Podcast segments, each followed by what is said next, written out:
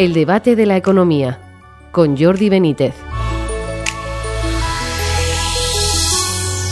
Bienvenidos al debate de la economía. Afrontamos las últimas semanas del año con varias incertidumbres que nos tienen inquietos a los españoles. La primera es qué pasará con la inflación, la subida de los precios de los alimentos reflejada en el último IPC, el impacto que puedan tener medidas del gobierno para controlar esos precios de las que se está hablando estos días y la llegada ya en los próximos días en los, de los momentos de mayor consumo de energía son algunas de las incógnitas en, torno a esta cuestión de la, de la inflación. A ello hay que sumar el previsible incremento del coste de las hipotecas, unos tipos de interés que el Banco Central Europeo subirá de nuevo el próximo jueves, 15 de diciembre. Y en un plano más global, la pregunta es qué ocurrirá con el empleo y la deuda próximamente, teniendo en cuenta que nuestra economía podría entrar en recesión a principios de año y por supuesto habrá que estar atento a la evolución de la invasión de Ucrania y sus consecuencias. Para hablar sobre estos temas tenemos hoy con nosotros a Fernando Méndez Irisate, profesor de la Universidad Complutense. Bienvenido, Fernando. Eh, muchas gracias, encantado de estar aquí una vez más.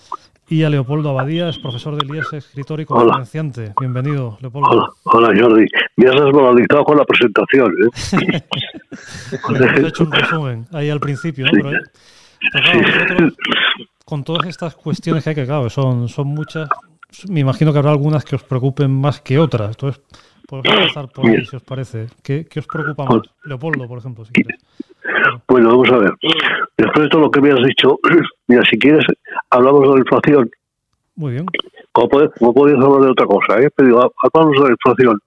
Eh, yo ya sé que tiene muchas causas pero hay una que siempre la ha habido más de cerca, que es el, el trabajo del Banco Central Europeo.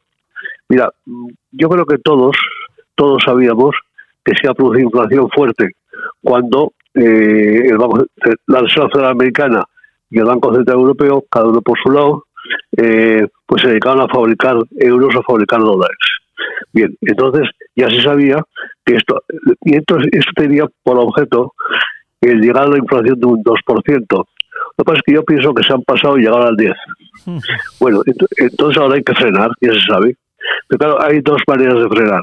Una, cuando vas por la autopista a 150, mm, frenas con el con el freno de pie y el de mano, rack, y, y cada te sales por el, por el cristal.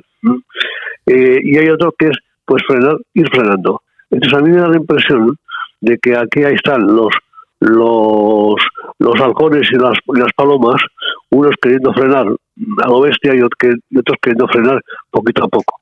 A mí me parece que eso es un tema de figura, de, de, hacer las cosas con cuidadito porque si no se nos puede estropear. Entonces me parece que el tema de inflación, creo, ya sé que hay otras razones, ¿eh?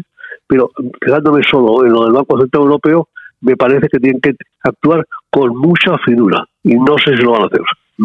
Fernando, ¿tú cómo lo ves? Bueno, también se, están, se está hablando estos días de una cuestión que hacía meses que no se hablaba, que es la del control de los precios de los alimentos, que todo, cualquier economista dice que es una barbaridad, ¿no? Y luego, por otro lado, está también que de cara que afecta a la inflación, pues no sé, empiezan ahora los días de mayor consumo de, energía, según tiene previsto en y demás. Bueno, y conectando con lo que decía Leopoldo, pues cómo ves todas estas cuestiones. Sí, a ver, eh, no nos, yo estoy muy de acuerdo con Leopoldo. Mm, él hablaba de otras, de otros factores, otras causas, pero yo creo que no, que fundamentalmente la causa inflacionaria, por la propia definición de, del dinero y por la propia definición de la inflación, siempre es eh, una cuestión eh, monetaria. La inflación siempre tiene su base en cuestiones monetarias. Otra cosa es que existan factores que eh, eh, las favorezcan, las detonen, las empiecen a poner en funcionamiento o no, o al contrario, eh, habiendo factores monetarios que podrían inducir a que hubiese inflación, sin embargo, no se produce esa inflación, como hemos visto en el pasado en algunos momentos. y haya también otros elementos que son catalizadores, es decir, aceleradores de los procesos. ¿no? Estamos en, en un momento eh, esto, esto lo digo porque que no nos dejemos perder por si los precios de la energía, pues, eh, los precios de la energía y los precios de los alimentos y los precios de tal, digamos, lo único que son son eh, señales, son reflejos, nos dan muestras, indicaciones de cómo están las condiciones en el mercado y en el, y en el ámbito monetario. ¿no? Entonces, eh, inflación, estamos ya en un proceso brutal. Eh, Leopoldo hablaba de, frenazos bruscos o, más, o más suaves. El problema es que yo creo que se empezó a, trabajar, en, eh, digamos, en contra de los procesos inflacionarios demasiado tarde. Los bancos centrales lo hicieron demasiado tarde y esto les ha obligado a tomar medidas muy drásticas hasta el punto de que ahora en Estados Unidos están siempre con la cosa de a ver si la Reserva Federal eh, frena un poco esa lucha que ha, generado eh, contra la inflación, que ha generado una subida de tipos eh, bestial, en, históricamente incluso. Entonces, tenemos ese problema. La inflación ahora estamos en un, en un momento en el que ya es un proceso acumulativo. ¿Qué quiero decir con esto? Pues que aunque veamos que las tasas de inflación pasan al 6, al 5, al 4, esto mm, viene, son inflaciones de crecimiento de precios del 4% sobre crecimientos de precios, como decía antes Leopoldo, del 10, del 9 y, de forma persistente, porque venimos desde el año 21, ¿eh? no, no, no nos olvidemos, desde, finales del 21 de septiembre, octubre del 21, eh, e incluso en abril ya empezó a dar muestras, aunque las tasas no eran muy, muy brutales. Entonces, esto es un proceso acumulativo, la gente lo va a pasar mal. Y los problemas que tenemos por el lado energético además de los de los precios, los precios lo único que reflejan son los reales problemas que existen en Europa para ponernos de acuerdo y para poder suministrar y poder abastecer un, producto, un, mercado que, no sea súper dependiente del, desde donde era súper dependiente hasta el momento, que era de Rusia, porque Rusia no es un país fiable. Entonces, digamos, eh, tenemos esos problemas por ahí. La cesta de la compra que se nos viene ahora con las Navidades otro gran problema por ese lado y los bancos centrales intentando eh, intentando perseguir un poco a ver los datos, intentando tal y, actuando eh, en, según, según le van indicando los datos de inflación. Pensando en, las familias, sobre todo de cara a los próximos meses, ¿cómo veis el panorama? Porque claro, al principio el, crecimiento de este trimestre y del que viene, pues van a ser, se habla de negativos incluso podemos entrar en recesión. Luego está la cuestión de las hipotecas que suban por los tipos de interés y al mismo tiempo es verdad que en un plano más micro, ¿no? por observaciones que se hacen, hay gente que dice, bueno, pues los restaurantes están llenos, las terrazas están llenas, hay muchos problemas, por ejemplo, últimamente para conseguir restaurantes para cenas de Navidad, se comenta. Hoy salía una noticia que decía que los españoles iban a subir el gasto e, en Navidades. O sea, son datos como aparentemente contradictorios, pero vosotros cómo lo, cómo lo ve, qué impresión tenéis, Leopoldo. Sí, mira, eh, esto de los restaurantes yo también me fijo, me fijo porque yo soy muy partidario de que los restaurantes se llenen, las peluquerías se llenen, las lencerías se llenen. Es decir, a mí, a mí cualquier mm, cualquier pyme que paso por la calle y la veo llena, de verdad, me pego un alegrón.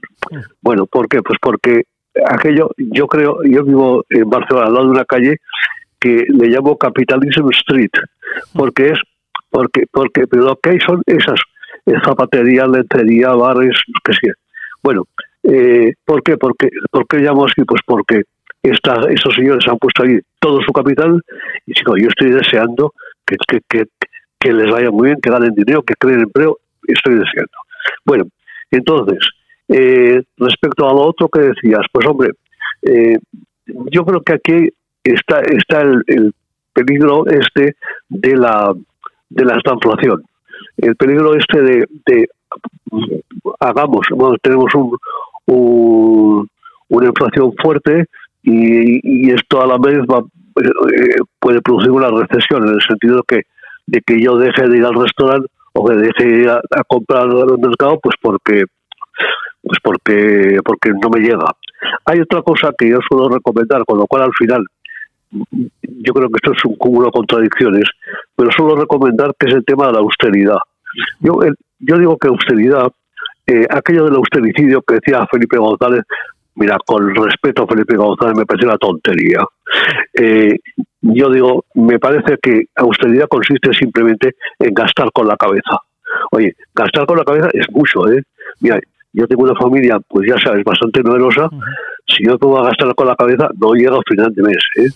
Bueno, pero entonces me parece, pues oye, que, que, por, que ahora se están juntando la inflación, se están juntando pues eh, el, el, el, peligro de una recesión pues precisamente por la inflación.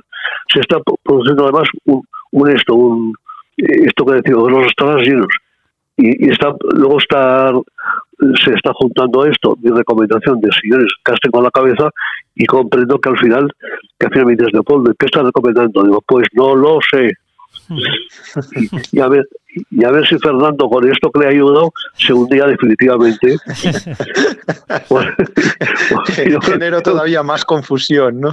no más confusión y, col y, colgamos rápido. bueno, a ver, Sí. Eh, a, me, me, me, gusta, me gusta el recuerdo que tiene Leopoldo sobre el austericidio, porque te recuerdo que también fue profusamente utilizado por, por Rodríguez Zapatero. O sea que, otro, sí, otro, otro, también. otro. bueno, a ver, eh, respecto de consumo, demanda, incluso retornando a esa pregunta que, me, nos hacías antes un poco de, de fijación de precios y demás, ¿no?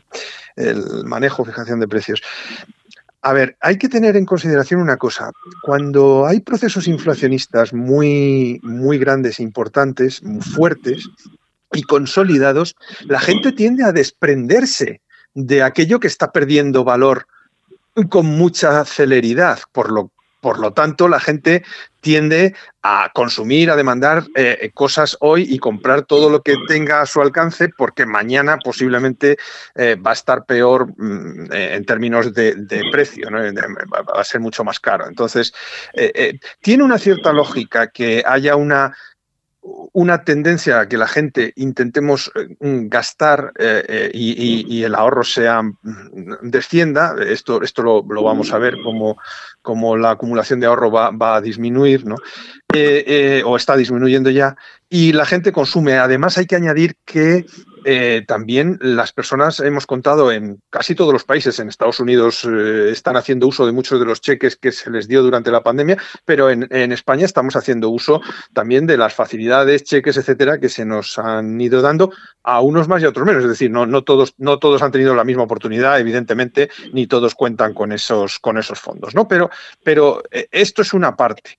La otra parte es eh, que si uno mira los datos del, del último INE del, del, crecimiento que nos dio del tercer trimestre el Instituto Nacional de Estadística y, mira la composición, es decir, la aportación a ese crecimiento del PIB de la demanda, se da cuenta que llevamos tres trimestres, casi un año, en el que la, la aportación de la demanda nacional in, eh, eh, interna la de aquí, está disminuyendo sistemáticamente y está siendo sustituida y sosteniendo el leve crecimiento en el PIB la demanda externa. ¿Vale? Que incluso está por encima de en, su tasa de crecimiento, por encima de la tasa de crecimiento de la demanda interna. Por tanto, mm, también se van notando ciertas eh, ciertos reflejos de debilitamiento en, en estas posiciones de, de, las personas.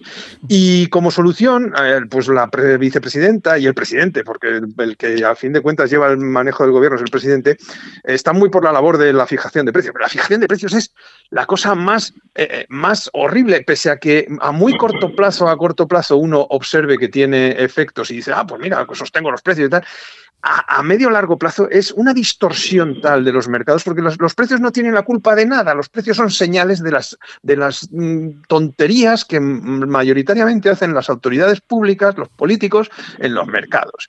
Y entonces, pues, normalmente, eh, o bien, o bien también, los precios son señales de, de, los problemas que puedan existir en demanda y oferta, usualmente o normalmente. ¿vale? Entonces, eh, eh, es, es lo más contraproducente. Jamás en la historia a lo largo de desde el, desde el año 3000 antes de Cristo hasta hoy jamás en la historia un, un, manejo de precios, una fijación de precios ha tenido resultado o, o, o, no ha derivado, aunque haya tenido resultado inicialmente, no ha derivado en un desastre posterior. Y eso es lo que nos va a pasar si se hacen este tipo de cosas, ¿no? Que de hecho es lo que está pasando con, con, la, con el gas y con el petróleo y con la gasolina y tal, que ahora se dan cuenta, como si ellos no lo supieran, y si no lo saben, es, para quitarles de en medio, porque, para quitarles de, en medio del gobierno, quiero decir, de, la administración pública, porque, porque es una ignorancia que no debe de ser permitida, como si ellos no supieran que ese manejo de, la, de los precios eh, tiene, eh, tiene repercusiones perversas. ¿no? Muy bien. Bueno, pues hemos llegado al final con estas reflexiones tan interesantes, al final del programa este, del debate de la economía, y solo nos queda pues, dar las gracias a Fernando Méndez Ibisate, Leopoldo Badía y a ustedes por seguirnos y les esperamos en una próxima edición del debate de la economía.